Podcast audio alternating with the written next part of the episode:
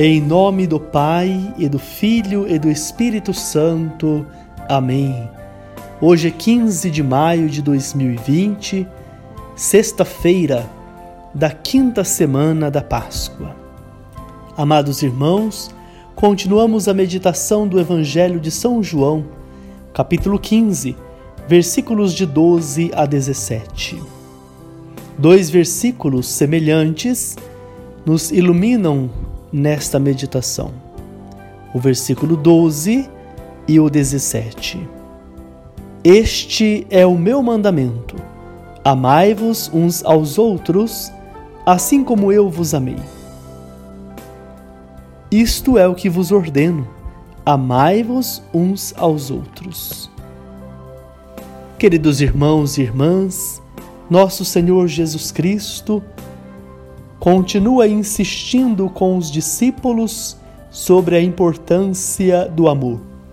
De fato, caríssimos irmãos, o amor é uma marca dos discípulos. E uma palavra muito importante na liturgia, principalmente nesse tempo pascal, é testemunho. Hoje, Jesus está insistindo com os discípulos sobre o amor como um modo deles também dar testemunho de Jesus ressuscitado, e isto é muito importante para nós hoje.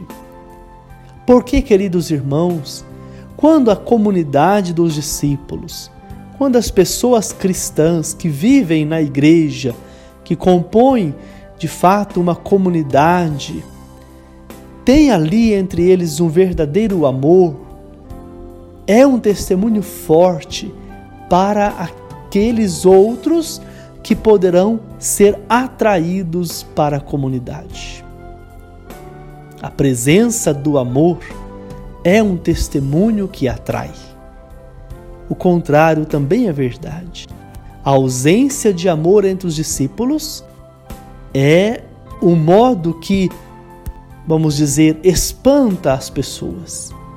Inclusive, eu acho que você também já ouviu algo semelhante. Ah, eu fui naquela comunidade, mas eu não encontrei ali um ambiente muito saudável. As pessoas não se amam ali. Existem coisas que contradizem o amor. O contrário também é verdade. Nossa, como me senti bem naquela comunidade, como aquelas pessoas vivem felizes, unidas, tem um grande amor entre elas. E é isto que hoje nós podemos e devemos aprender com a palavra do Evangelho.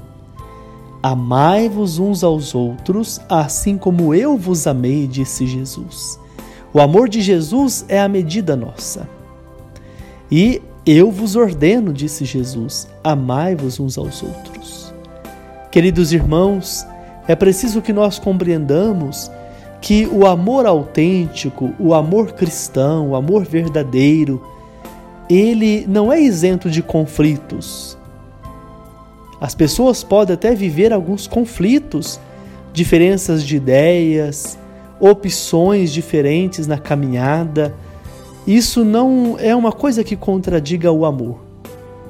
Mas o que não pode reinar na comunidade, o que não pode estar presente na comunidade, é aquela indiferença, aquele sentimento é, ruim contra o próximo, aquela situação que muitas vezes leva até mesmo às mágoas ou até o ódio, que vai gerando a divisão por meio talvez ou também de fofocas, de maledicências.